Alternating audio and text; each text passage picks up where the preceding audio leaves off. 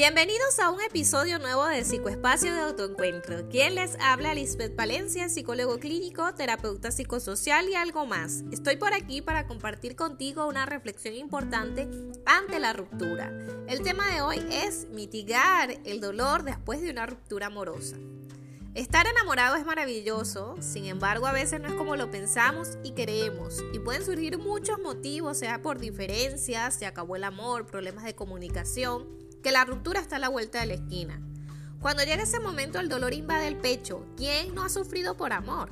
Ante la ruptura es indispensable normalizar el estilo de vida. Recientemente vi una serie que la recomiendo mucho para comprender cómo las células comandan nuestro cuerpo. Se llaman las células de Yumi. Yumi es una chica de 30 años que a través de la comedia nos muestra la vida de una joven común en el trabajo, sus relaciones interpersonales y el amor. Algo característico de la serie es que cuando rompe con el que fue su novio, volver a normalizar su vida fue difícil, mas no imposible. Y por mucho tiempo ese personaje se sintió solo, vacío, haciendo un bloqueo para recibir un nuevo amor. Es importante que ante la ruptura no te involucres en situaciones negativas que perjudiquen aún más tu salud mental. Intentar escapar del dolor, aferrándonos a fantasías que poco o nada tienen que ver con la realidad, y posponemos ese momento que en algún momento tendremos que enfrentarnos a esa profunda sensación de fracaso, insuficiencia y también al sentido de la pérdida, que es parte del proceso que toda persona vive ante un duelo o ante una ruptura. Ilusionarnos y fantasear hasta cierto punto es normal como seres humanos. Y siempre vamos a estar expuestos en algún momento de nuestra vida al rechazo o ser de eso de los que rechazamos y sentir pena por el otro. Nuestra mente muchas veces nos juega malas pasadas y construimos una imagen de nosotros mismos y de la otra persona que no se ajusta a los hechos. Idealizamos, la desmerecemos, culpamos a otros de la situación, nos culpamos a nosotros mismos y con esa culpa vivimos infelices añorando algo que ya se perdió y que probablemente nunca volvamos a recuperar. Muchos toman posturas extremas a la hora de asignar culpas. Unos se asumen culpables de todo, de lo que se ha hecho y de lo que le han hecho o han dejado de hacer. Otros no asumen responsabilidades y consideran que toda la culpa la tiene la otra persona, mi pareja, asumiendo ser siempre una pobre víctima de la circunstancia. Se suelen además descalificar a las otras personas pensando que así podrán recuperarse de la crisis que estás atravesando. La distorsión del pensamiento juega una mala jugada. En eso de la culpa he escuchado, no soy lo suficientemente bueno o bueno y tengo la culpa de que me hayan dejado. Ella o él es emocional y yo soy más racional y por lo tanto yo tengo la razón y no la culpa. La dejé o lo dejé porque no tiene lo que yo merezco y caemos en pensamientos de superioridad. Engañarnos a nosotros mismos y utilizar cualquier mecanismo que nos aleje de la realidad retrasará el proceso de curación ya que si bien en un momento podremos consolarnos con este tipo de engaños, en nuestro interior siempre se va a revelar en la parte más profunda de nosotros la verdad. Pensar en mitigar el dolor de la ruptura, sustituyendo a la pareja rápidamente para no sentirme solo, sola, recurrir por ejemplo a juegos patológicos, adicciones, conductas compulsivas, lo que haces es alejarte de la realidad, te hunden y te enferman. La soledad deprime, nos aparta de otras personas que nos quieren y se preocupan de nosotros. Es preferible hablar del dolor, de nuestros sentimientos, con personas que son de confianza, que nos apoyan y nos comprenden. Entablar una nueva relación prematuramente sin haber resuelto el duelo no es saludable ni para ti ni para la otra persona con la que inicias esa relación. Un clavo no saca otro clavo. Eso es mentira y hay que dejar esa concepción de que, bueno, lo sustituyo o la sustituyo rápidamente por otra persona para sentirme bien. Es probable que cada vez que te sientas enamorado, en realidad estarás es necesitado.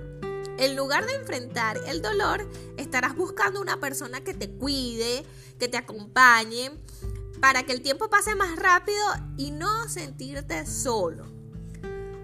No es tampoco una solución aislarse, huir y dejarlo todo. El dolor lo llevamos por dentro y a donde vaya siempre ese dolor te va a seguir y eso no lo puedes cambiar. Hay personas que insistentemente se mantienen apegados al pasado sin darse esa oportunidad para construir un futuro.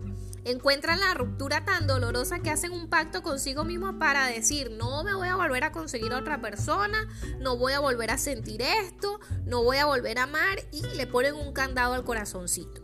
Cierran puertas, no se dan oportunidad para superar ese dolor y establecer una relación que les proporcione amor, compañía, protección, apoyo. Ese apoyo tan necesario para vivir una vida sana, una vida tranquila y feliz. El amar a otras personas y continuar viviendo no significa eh, querer menos o no querer de verdad. Hay personas que se torturan escuchando incluso canciones de amor que le recuerdan a esa persona que ya no está y puede que esté hoy en día con otra persona. No llames si no quieren escucharte, no busques si no te quieren encontrar. Esto lo que hace es prolongar el dolor, lo convierte en obsesión, baja tu autoestima y hace que tu vida y la de la otra persona sea un infierno. Hay personas que reaccionan imponiéndose, tratando por todos los medios de lograr que se reanude la relación. La violencia, el chantaje, la manipulación no conduce a nada y no es un amor verdadero. Nos hace vivir un infierno y trae consigo graves problemas. Este comportamiento lo que hace es generar resentimiento, odio, un montón de emociones displacenteras que a la larga se traducen en enfermedad. El proceso de la ruptura pasa por unas fases de duelo. Las fases de duelo son la negación, la ira, la negociación, la depresión y por último la aceptación. Pero quedarte en una sola fase significa detener el proceso y seguir sufriendo. Deja que el despecho se elabore, es decir, que se procesen todas esas fases del duelo. No te detengas y es importante que fluyas y trabajes en tus emociones y sentimientos de cada etapa. Si no puedes solo, es importante buscar ayudas de profesionales, en este caso de un psicólogo que te pueda ayudar a gestionar esas emociones en cada etapa del duelo para que puedas desarrollar técnicas necesarias para mejorar esas emociones. Cuando el duelo no se resuelve positivamente y se vuelve crónico y no se recupera, lo que distingue el duelo normal de la normal es la intensidad y la duración de las reacciones en el tiempo. En el duelo normal ese proceso queda bloqueado y el dolor no es elaborado ni trabajado. El amor no es obligado. Es más saludable vivir el duelo y el despecho y salir adelante sin rencor y sin culpa. Imagínate estar con alguien por obligación y no por amor. Perdonar y olvidar. Ojo, el perdón no significa reconciliación. Significa me libero de esa emoción negativa, de ese rencor, de esa rabia, de lo que me hiciste y me doy una oportunidad para ser feliz o tener momentos de felicidad, viviendo y dejando vivir. Hay personas que mueren por amor y hay otras que aprenden que esa persona no era la indicada o el indicado y se dan la oportunidad de trabajar en sus habilidades para cuando sea el momento de una nueva relación. Ahora sí, ¿qué puedes hacer hoy si en estos momentos estás ante una ruptura inevitable? Lo primero es aceptar y vivir todas esas etapas del duelo que ya te mencioné. Vivirás emociones displacenteras, pero esas emociones en algún momento te llevarán a la calma. Si te opones a ellas, estas van a aparecer con mayor intensidad y el dolor será más agudo y no lo podrás soportar. Es decir, te vas a enfermar. No des paso a la ira. Esa ira que corre fuerza, si sientes rabia, esa rabia expresa algo y es un paso para el cambio. Pero no recurras a comportamientos compulsivos a través de la ira, a golpear, a llamar, a golpear al otro, a necesitar, a llamar la atención, porque eso no te va a generar bienestar a largo plazo. La violencia, la manipulación, el querer imponer una situación o dirigir tu rencor, tu hostilidad, inclusive hacia personas que son inocentes o que no tienen nada que ver con tu relación de pareja, causa a largo plazo tristeza y dolor en la persona que no lo merece. Termina solo, frustrado, con un dolor más intenso y la tristeza y la cólera van a permanecer en ti sin superarse, sin trabajarse. Y a largo plazo, bueno, la culpa se incrementará. Comparte tu dolor. Eso de que se ha escuchado, yo no sufro por amor, eso es mentira. Todos al terminar una relación eso genera secuela y por lo tanto en algún momento hemos sufrido por amor. Si trabajamos ese proceso, te va a servir como aprendizaje. No trabajadas estarán todos los días dándote golpes de culpa. Disimular el dolor es enmascarar tus verdaderos sentimientos, ponernos una careta. Lo primero que debemos hacer es preguntarnos, ¿para quién estoy yo haciendo esto? ¿Para quién yo me estoy poniendo una careta y ocultando mi verdadero dolor o sentir? Revive la experiencia de la ruptura, de la separación, de tu despecho. Esto facilitará tu recuperación. Duelo que no se habla es duelo que no cicatriza y que a largo plazo el inconsciente lo saca, sale, se expresa de alguna manera. Es importante que ante el momento de la ruptura busques a las personas de confianza, busques estar rodeados de un círculo social y mantenerte ocupado en actividades que requieran esfuerzo físico o que tengas que hacer un hobby con cosas que a ti te generen placer. No caigas en eso de buscar a tu expareja.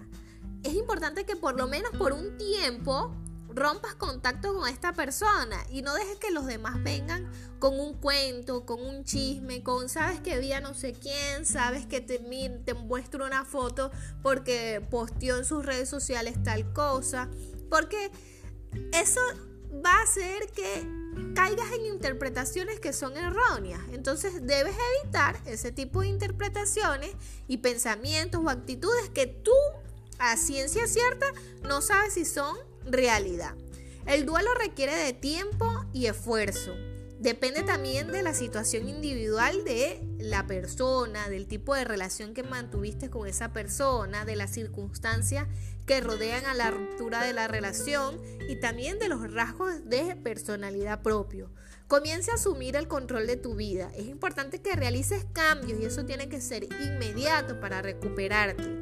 Recuperar tu fuerza, tu autoestima, tu personalidad, tu vitalidad, para darle un nuevo sentido a tu vida y que puedas tener otras oportunidades. Estas oportunidades van a venir eh, analizadas con sus pros y sus contras. Utiliza todos tus recursos, tanto biológicos, psicológicos y ambientales, para salir adelante y con esperanza a vivir en bienestar y darte paso o una oportunidad a una relación. Recuerda, no son los hechos los que te hacen sufrir, sino el significado que le das a esos acontecimientos. De cómo percibes los hechos depende de tu personalidad, de tu experiencia, del control que tengas sobre tus emociones, de la forma como enfrentas y resuelves tus problemas, de la decisión, de la voluntad y el esfuerzo que realizas para cambiar el recuerdo de esa experiencia vivida. Si estás viviendo un duelo por ruptura en estos momentos, te invito a vivir sabiamente cada etapa que se presenta a tu vida y cuestionar para qué sucede y qué me hace sentir. Todos en algún momento hemos vivido tormentas emocionales por amor, por pérdida de otro tipo, por cualquier situación que se nos presente en la vida. Ahora, yo necesito que recuerdes esto y que tengas siempre en mente esto. Toda tormenta pasa y después de la tormenta viene la calma. Me gustó compartir contigo este tema en relación a la pareja, amor y ruptura. Como todos los episodios, no te olvides de seguirme a través de mis redes sociales. Me puedes conseguir en Instagram como arroba espacio de autoencuentro y Facebook con el mismo nombre. Y no te olvides de suscribirte a mi podcast de Psicoespacio de Autoencuentro para que todos los días de lunes a viernes puedas escuchar un episodio distinto. Deseo que pases un maravilloso fin de semana. Nos vemos el lunes con un nuevo episodio. Un abrazo desde la distancia.